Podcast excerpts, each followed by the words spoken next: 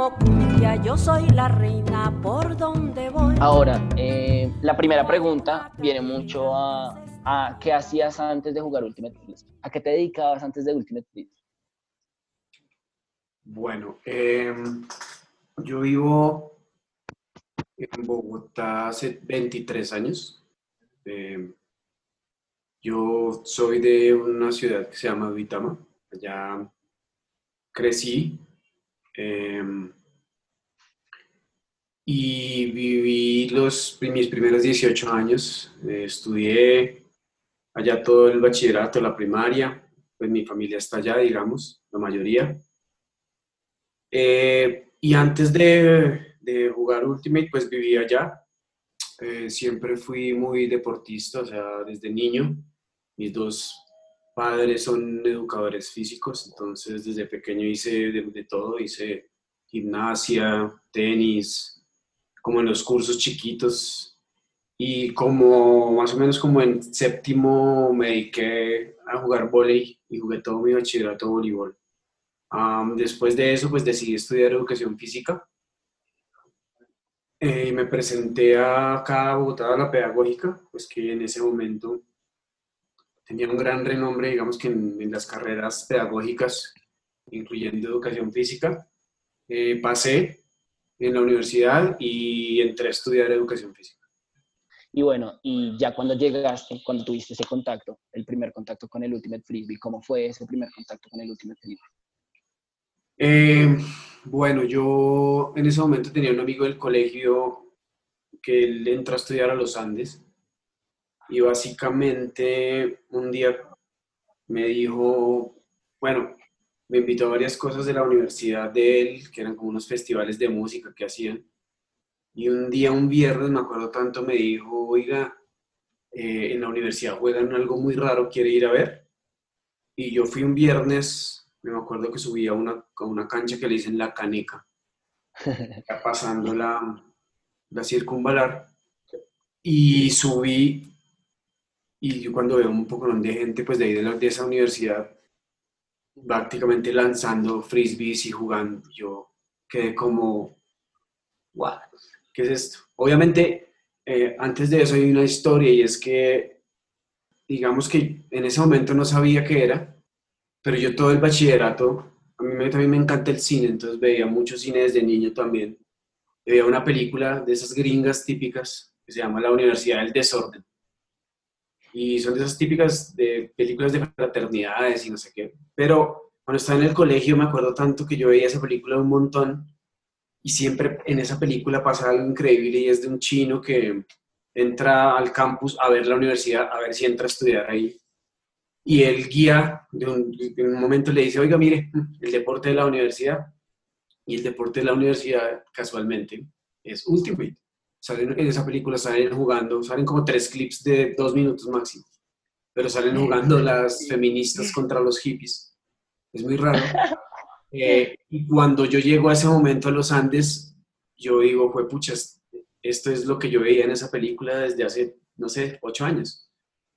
Y yo simplemente quedé como deslumbrado, o sea, quedé como, uff, ¿qué es esto?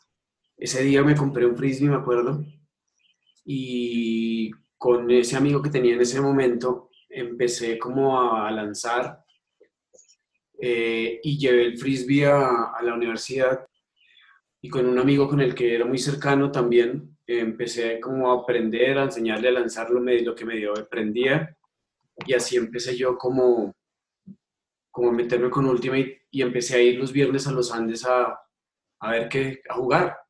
Eh, y a jugar por ahí en las canchas de básquet o algo así, con mi amigo y unos amigos de él que eran, pues, eran ingenieros. Ahí empezamos y ahí empecé yo, digamos, como a, a tener ese acercamiento con Ultimate. ¿Cuántos años tenías ahí en, en, en, ese, en ese momento en el que estás con, con tus amigos? ¿Cuántos años tenías? En ese momento fue en el 97, como 20 años. No, pero tú y, ahorita hay alguien más que está jugando Ultimate como lo juegas tú desde, esa edad, o sea, de, esos años. Mm, el único que se mantenía en su momento fue Juan Pablo Zuluaga, el del oso. Ok. Pues si yo llevo 22, el man debería llevar 27, por ahí. Y creo que en Stu también, ah, no, mentira, sí hay uno, eh, creo que en Why So Serious ahora juega, o en, Simo. es uno que juega, bueno, él jugó la Copa Momentum ahorita, eh, se llama Álvaro Ramírez. Y él debe llevar por ahí 28, yo creo, 28 años. No sé si ya juega tanto o entre- está entrenando tanto, pero él se mantuvo un par de años hace poquito. Y ahí cuando ya empezaste a jugar, listo, estabas en la universidad, empezaste a adentrarte al Ultimate y sentiste como esa pasión.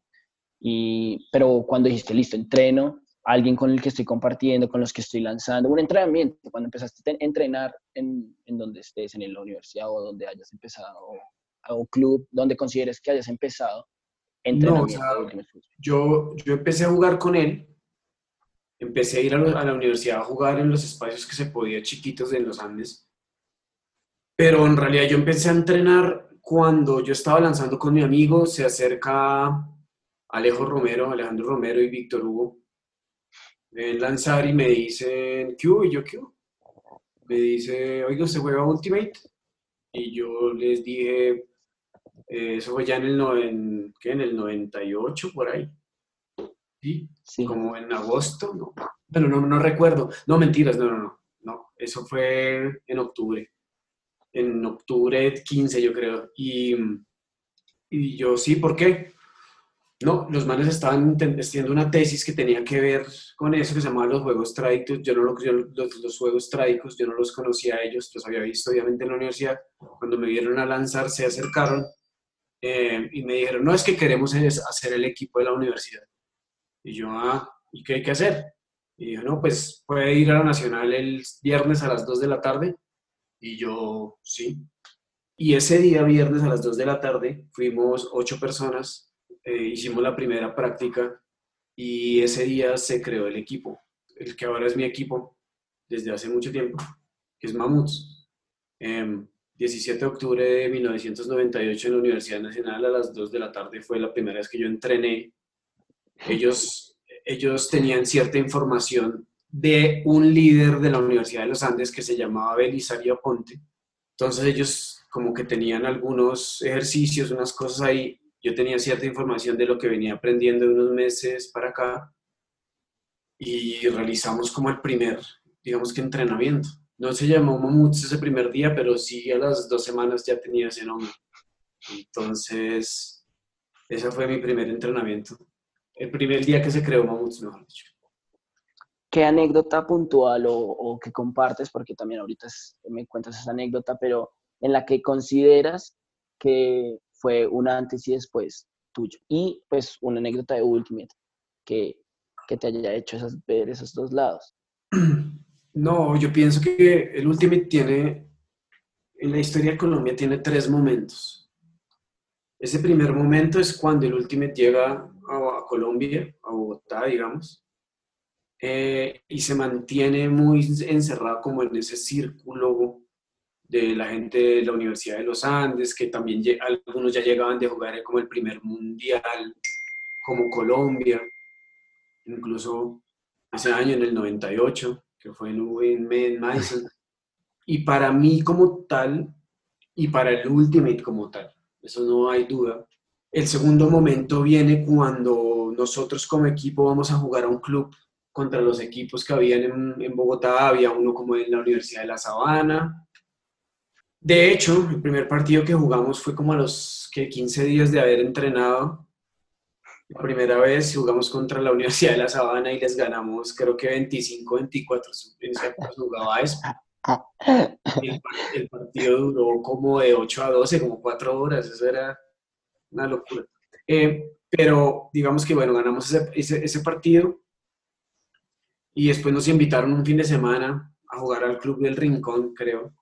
Y fuimos como, éramos como nueve nomás, nueve, ocho tal vez. Y habían varios equipos, estaba Paraíso, que era como el equipo de los del Mundial, los que habían ido a jugar el Mundial, de los Andes, todos eran de los Andes casi. Eh, había otro que se llamaba Pistones, que era un equipo de puros costeños. Estaba Daga, eh, no, perdón, Daga fue después. Daga fue como el primer gran, gran, muy, un equipo muy áspero. Estaba se llamaba Salpicón, Chotocán, bueno, habían muchos, habían como seis equipos. Y esos equipos personalmente nos mataron, o sea, nos volvieron nada. Y en lugar de, estábamos tristes como, pucha, nosotros, edufísicos, y estos manes nos ganan, tal.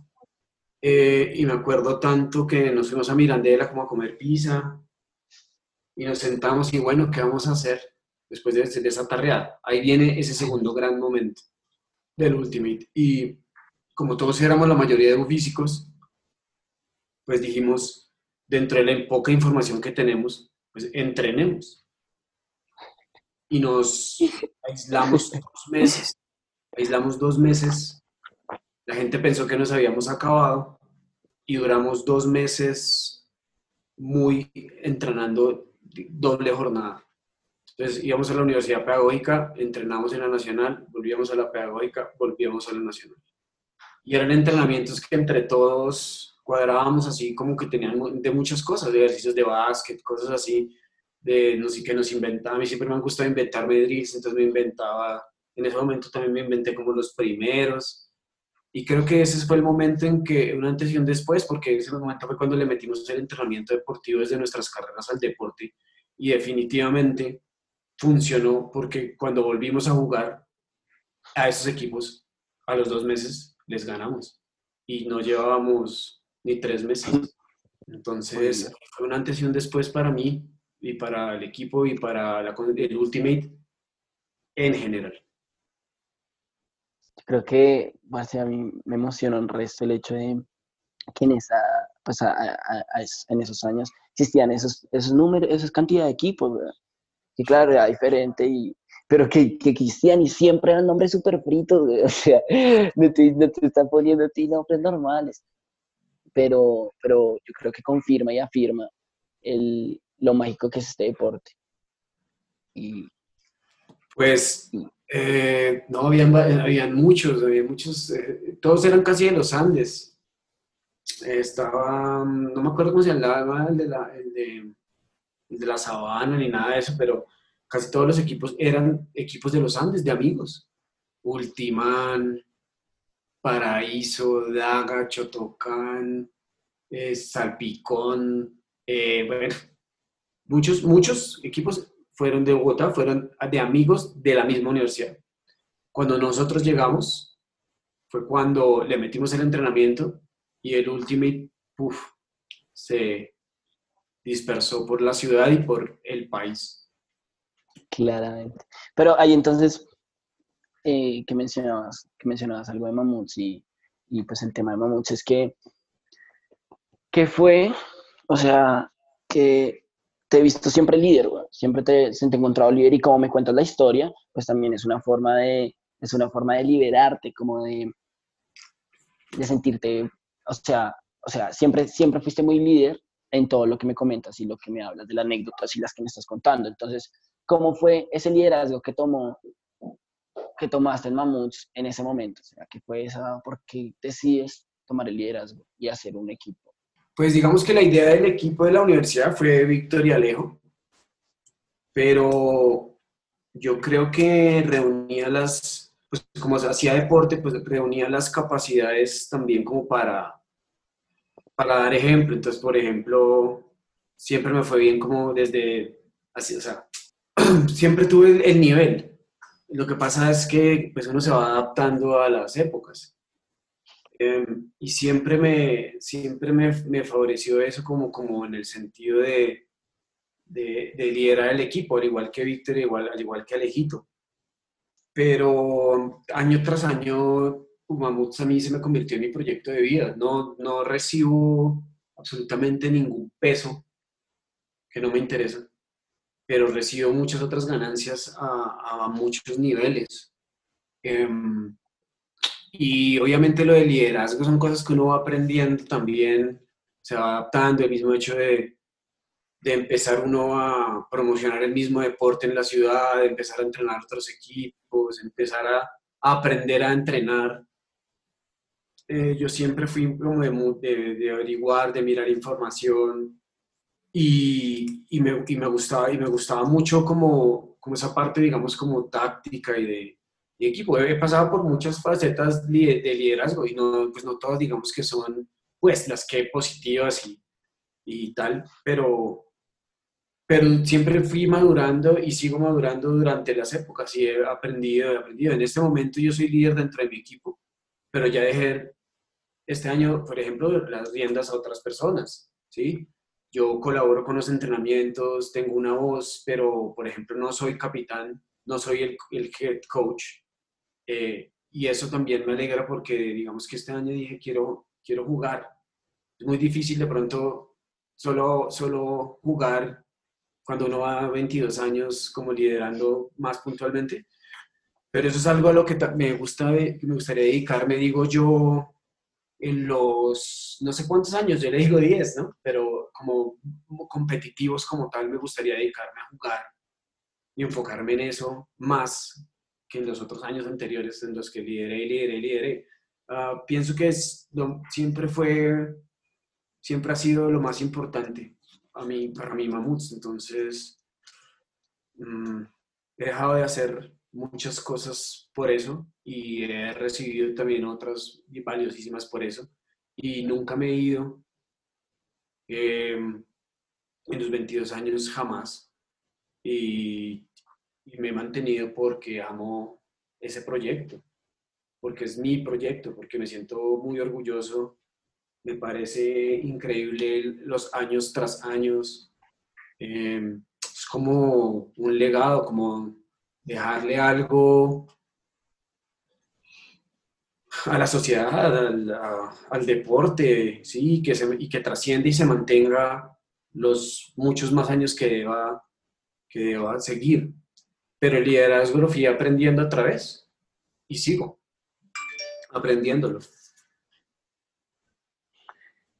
Algo, algo, alguna chimba que, mencionas, y, y, quiero como entender un poco más la magia, la magia que está, que está pasando pues a través de, de lo que estás viviendo como Amuts, porque se entiende que lo que estás recorriendo ahorita también es una otra etapa de liderazgo, que, que eso lo, lo, veo, y es otra etapa de liderazgo donde también quieres aportar como jugador.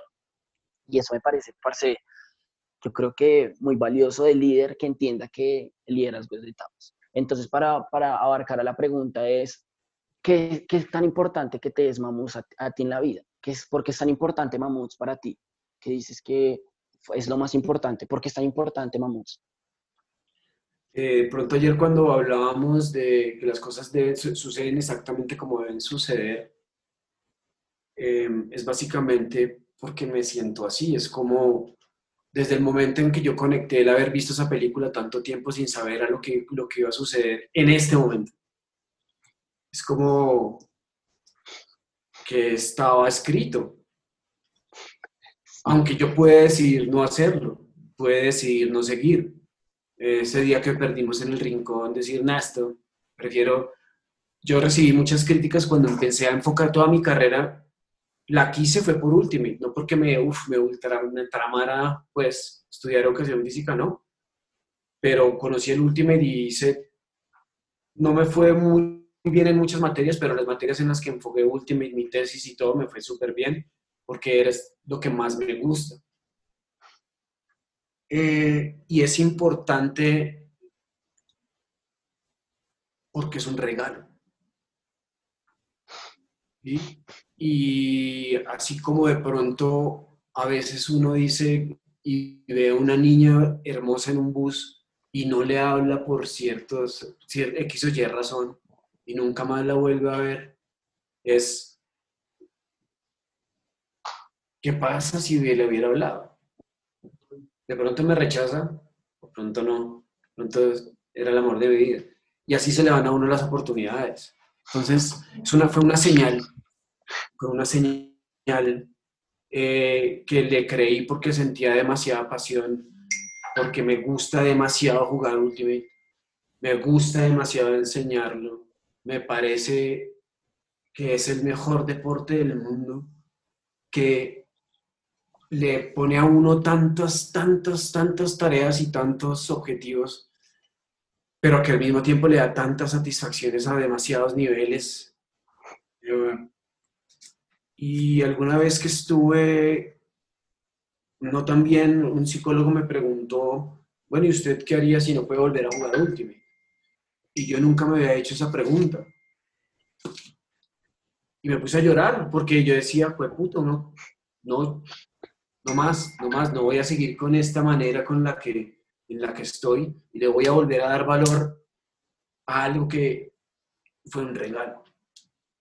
Para mí es un regalo que recibí de Dios, es un regalo que recibí del universo, como usted lo quiera llamar. Es un regalo, pues yo le digo Dios, un regalo que recibí demasiado valioso y del que sigo recibiendo bendiciones y es cómo hubiera soportado esta cuarentena si no, si no hubiera tenido mi equipo.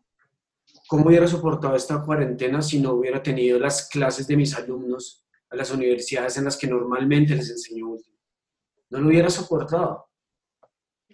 Pero, pero toda esa magia y ese amor fue desde el primer, desde el primer día y fue algo que ha ido evolucionando, que uno ha ido construyendo, ¿sí?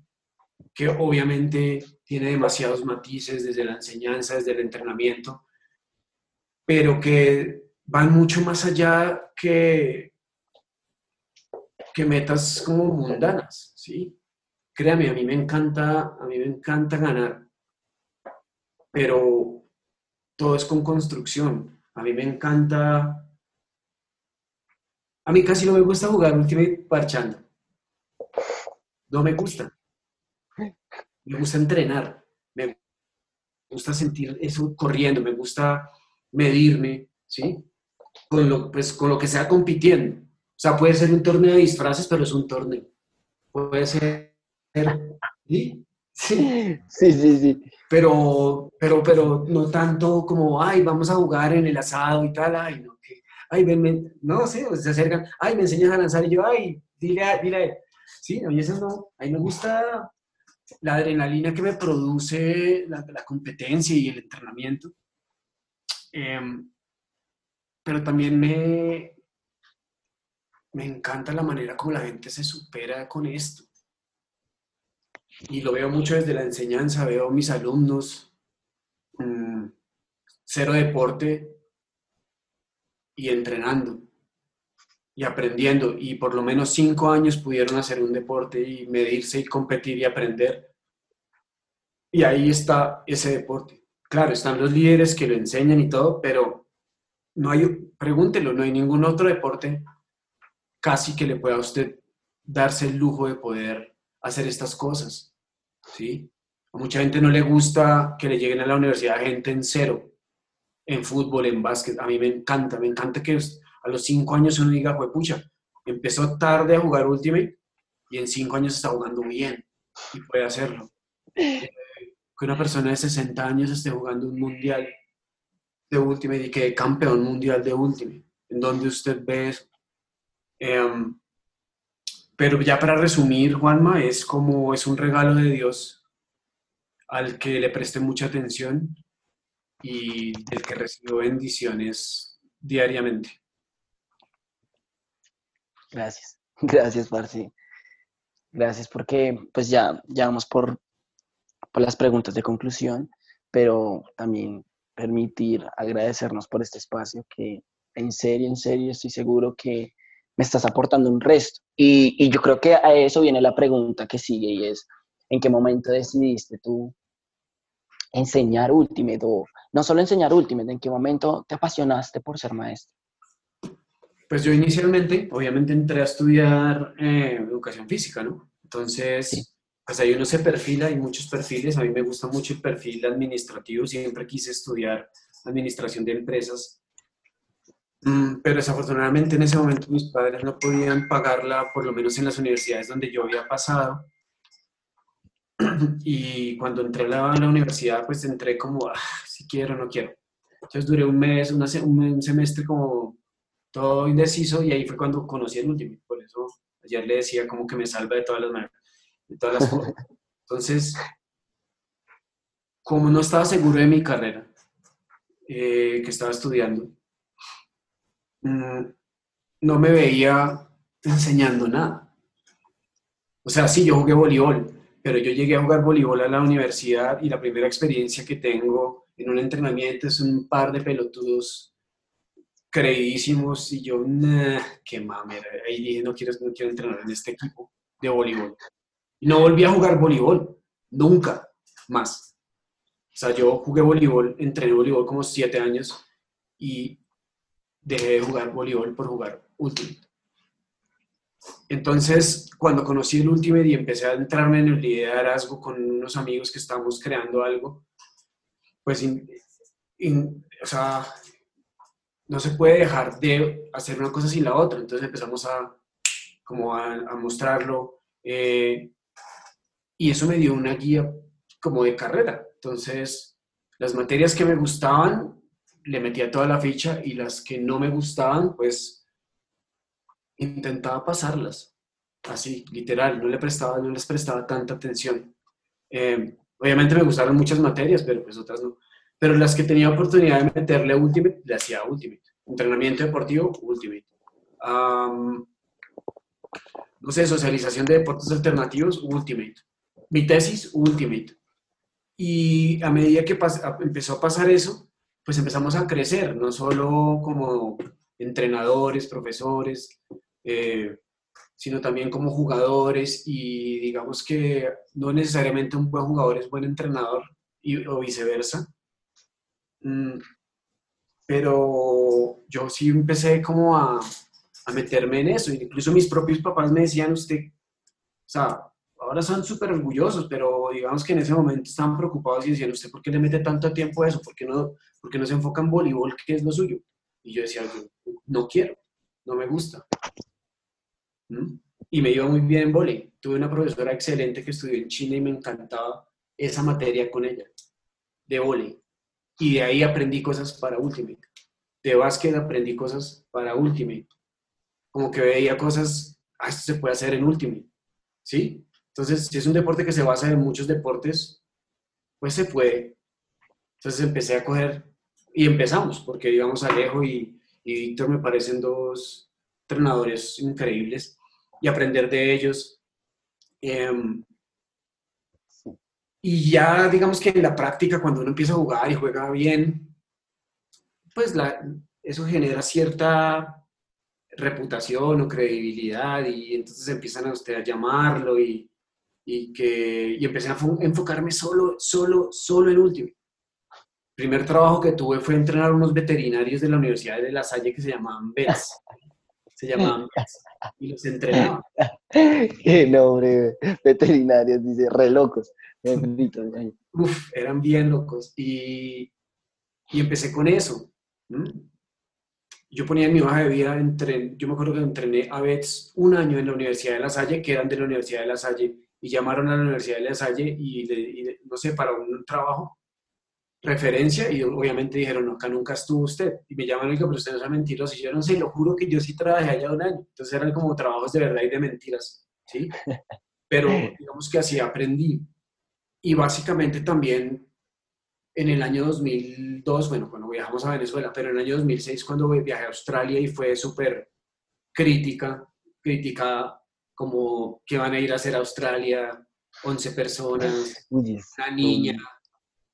Pues todo el mundo siempre fue como a decir que no, y yo dije de malas, voy a ir, porque es la única forma que tengo que, que puedo ver el mundo, o sea, desde el último, la realidad. Y fue impresionante cuando vi o sea, yo me acuerdo que el primer partido que yo tuve en un mundial fue contra Double White. Y fue como, no sea marica. Empezamos ganando a 0 y después nos meten 17-2. Fue como, no. En ese momento me fui a llorar a una montaña a decir, soy muy malo, tengo que entrenar mucho mientras está la ambos bullets. Entonces, aparte de que estaba frustrado, ver eso me peor. Entonces, siempre fue como ir en contra de lo que me decían que no hiciera, porque yo creía que sí y sigo creyendo que sí y ya no discuto con eso. Entonces, y así empezó como los veterinarios locos, después me llamaron de la San Martín, eh, que si usted quiere dictar clases en las facultades de varios deportes, y yo dije, bueno, entonces dicta dos horas de fútbol, dos, horas de básquet, dos horas de tenis, dos horas de no sé qué y dos horas de último y eran cinco profesores y de pronto nos reunimos y dijimos tan pendejos, nos rotemos los grupos y usted se encarga solo de dictar tal cosa y usted se encarga, entonces yo solo dictaba última y de la San Martín después, como los seis meses, el de fútbol solo fútbol y tal, entonces fue muy chévere y de ahí fui como aprendiendo, aprendiendo, aprendiendo y más herramientas, más drills, cursos, eh, en ese momento cuando yo empecé no existía internet, pero habían fotos y muchas veces yo entrenaba viendo fotos. en lugar de tener esta pantalla increíble como internet, tenía fotos. Después nos regalaron un VHS con un partido que es Sokai Dead Glory del 94. Y era lo único que veíamos Alejo, Víctor y yo, y lo poníamos, y lo poníamos, y lo poníamos, que fue como las primeras cosas que llegaban y tal. ¿sí? Entonces siempre es como lo mismo, es como un proceso de liderazgo, de aprendizaje, de madurez, de, aprender y seguir aprendiendo. O sea, uno no se cansa de aprender y uno sigue aprendiendo porque es inevitable la evolución. Es, el mundo se sigue moviendo y todo se sigue moviendo y todo sigue evolucionando. Por eso unos niños como ustedes jugaban también a esa edad, porque su rastro venía de atrás, de historia. Y eso ayuda bastante. Entonces ustedes llegan a ese nivel siempre tan chiquitos y yo, por ejemplo, para sacar un hammer bien me demoré seis meses porque a mí nadie me enseñó. Entonces, son cosas que uno básicamente se ha vuelto un poquito mejor desde eso, desde la, desde la práctica, el fallo, el error, de querer y creer y creer y seguir creyendo. Em, y me mantengo en esa posición de seguir creyendo, bueno. Ya, si conectaste, yo creo que a una de, las preguntas, de las preguntas que, le doy mucho valor y, y es ese, cuando empezaste, cuando creíste, cuando, me encantaría saber esa forma, cuando creíste en el momento de, de que fuiste a Perth al Mundial y cuando lo volviste a ver, ya estando muchísimo más maduro y con una trascendencia de Ultimate muchísimo más amplia esa sensación que, te llegó a creer en el Ultimate? ¿Cómo fue esa experiencia de PERT en el Mundial? Tu experiencia. Fue exactamente igual a cuando fuimos al rincón y perdimos todos los partidos. Aparte que fui a un, pues, un, lugar increíble, fue un viaje increíble. Em, pues bien vivo que por primera vez ganar el Mundial de los Boss Bullets. Eh, sí.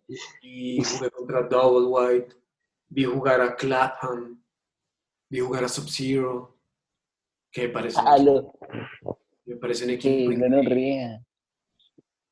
ah, pero la sensación fue básicamente es, si hubo una época 1, nosotros fuimos la época 2, está la época 3, viene la época, la época 4. Y la época 4 es, ¿qué toca hacer de más para estar a ese nivel? Y es entrenar. ¿Cómo? De otra manera. ¿Quieres resultados diferentes? No puede hacer lo mismo. No podemos seguir entrenando hotbox al final de los entrenamientos. No podemos, o sea, se puede, pero en ciertos momentos del entrenamiento se pueden hacer esos predeportivos. Hay que ir al virrey a sacarse la leche y haciendo las escaleras todos los días. Hay que ir a enfocarse en la técnica y, perfeccionarla. Entonces ya fue coger toda esa información y empezar a depurar cómo es un deporte. Lo técnico, lo táctico, lo físico, ¿sí? de toda la información que estábamos recibiendo en ese momento. Yo fui con Alejo, entonces estábamos con, como en la misma sintonía. Em, y fue meterle más información a lo que ya, a lo que ya venía, si queríamos, si queríamos cambiarlo, ¿sí? No solo como jugadores, sino también obviamente desde, lo, desde la enseñanza. Entonces yo me sentaba, me encantaba ir antes de los partidos, no tanto para ver los sistemas de juego. A mí los sistemas de juego me parecen chéveres, pero son relativos. En última lo que importa es que usted como juega, usted puede tener 10 sistemas, pero si usted no, no tiene como ganas o no tiene corazón no tiene, pues vale mierda. Perdón. Entonces, eh, a mí me encantaba era irme a verlo, me iba desde muy temprano, o sea, yo llegaba como a las seis y media de la mañana y me iba a ver como los partidos que me gustaban, de, ni, de niñas, pues tenía información de ciertos equipos, me gustaba ver cómo calentaban. Entonces me aprendí como unos, en un, como 15 drills nuevos. Entonces dije, pues pucha, este drill sirve para esto, este drill, los anotaba. Y cuando llegué la primera vez, el primer entrenamiento con Mamuts, eh, no podía hacer los 15 drills, pero hice cuatro. Y quedaron como, ¿qué es esto? Y después otros, y así. Entonces, era información desde lo, desde lo básico que es un calentamiento, un drill para romper, el triman. Lo vi la primera vez allá y fue como, ¿qué? ¿Qué es esto? Sí, es una trenza que también se usa en básquet. Eh, ¿Qué más bien esa época? Los, los, los, a veces lo hago y me encanta, y es como un drill que, en donde calientan tres filas al tiempo, eh, diagonales, y yo, ¡ah, estos manes, estos pero...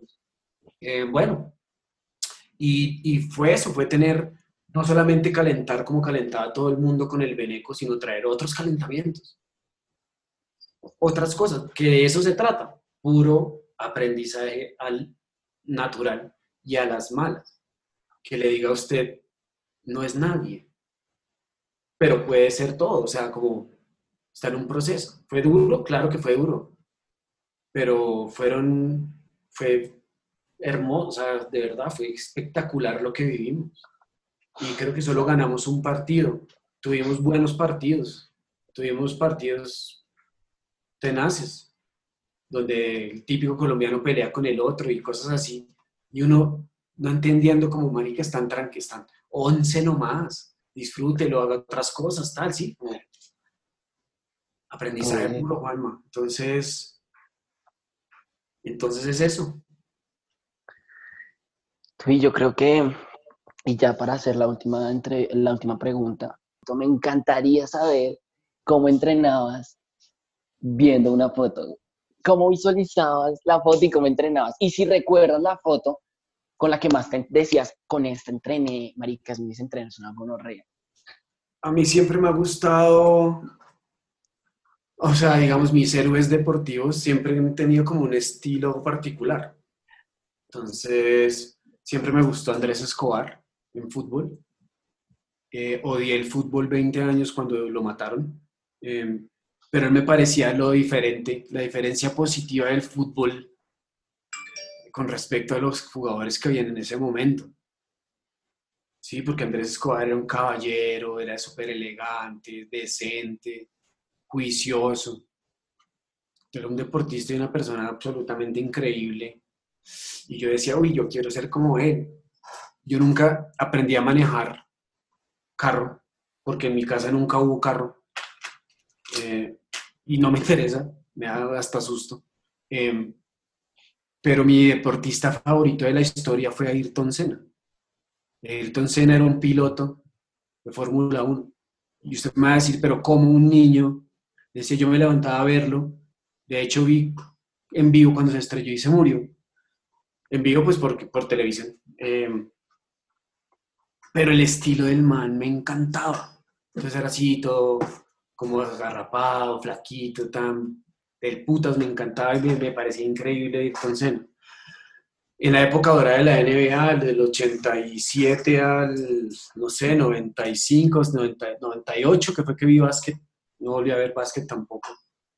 Me encantaba un man que se llamaba Mark Price, que no era ni Jordan, ni Magic Johnson, ni todos esos eh, morenos altos atléticos, no, era un man de 1,85, blanco, armador, espectacular. Entonces el estilo del man me encantaba. Em, y un día, un amigo del equipo que venía de otro equipo, pero pues se, nos, se acogió muy chévere, se llama Juan Camilo Heredia, compró unas revistas en Estados Unidos. Eh, fue a Estados Unidos y compró, en esa época no era USA Ultimate, sino era UPA, Ultimate Player Association, y compró unas revistas donde se hablaba me imagino, del Mundial de, del 2002 de Hawái. Entonces ahí ese lo ganó Condors, creo.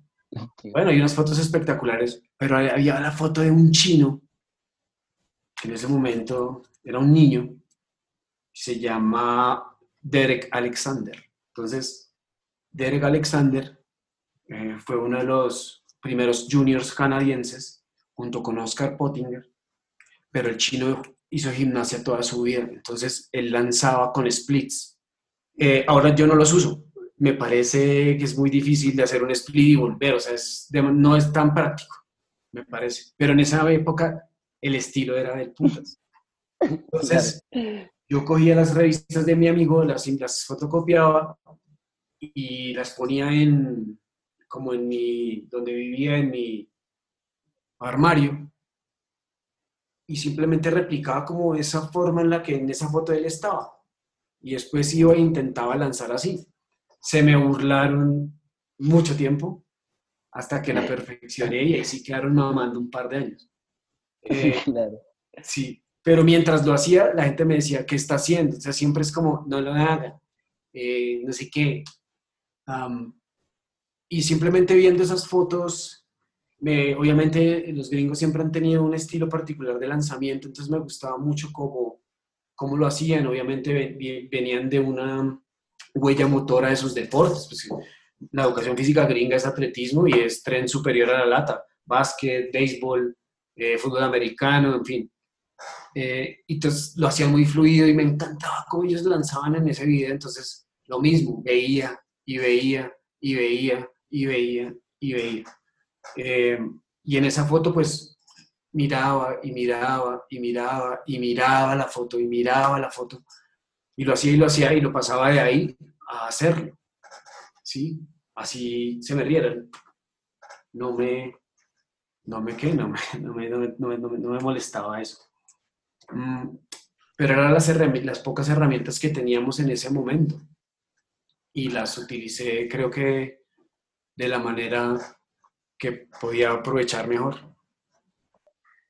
Gracias, Tubi, por, por en serio compartir esto yo creo que yo, yo creo no, yo considero y, y en serio te agradezco por, por, este espacio porque me aporta muchísimo, muchísimo, muchísimo a, lo que nos decidimos hacer con todo este grupo, porque pues es de, entender y escuchar un poco de las personas que admiramos, ¿sabes? De, esas personas que sabemos que vivieron magia y viven magia y, y lo pueden contar tan abiertamente y, un momento como de tan, tan, tanto brillo y tan, gran, tan grandes experiencias. Eh, si quieres decir algo para concluir. Y... No, Juan, pues muchas gracias eh, por la invitación. A mí me encanta eh, contar como la historia desde casi cuando empezó esto acá, por lo menos. Digo casi porque antes hubo gente, pero pero me encanta, me encanta contar historias, anécdotas. Obviamente tengo un montón, como pues jugando con mis amigos y todo eso. Mm, pero más agradecido es por ustedes darle el valor también a eso, como a, esa información, a esas perspectivas, a ver qué hay eh, más allá muy valiosos. Em, que no simplemente todo es ser, ser y ser y ser, sino que todo es, todo sucede, ¿sí? Entonces, y nos está sucediendo a todos al mismo tiempo. Entonces, es agradecerles a ustedes también, darle valor a esa información que digamos que algunas personas tenemos y que pronto a veces no, no llegan. Entonces, no, muchas gracias, Juanma, Chechito. Aprovechando, aprovechando esto tú y de, esta charla tan brillante, le, agregamos un extra y me encantaría saber, pues, tampoco, o si quieres extenderte. ¿El Ultimate te cambió la vida? El Ultimate me salvó la vida de todas las formas posibles, Juan. Y me la sigue salvando. Gracias, gracias, gracias por, por crear más con este No, gracias a usted.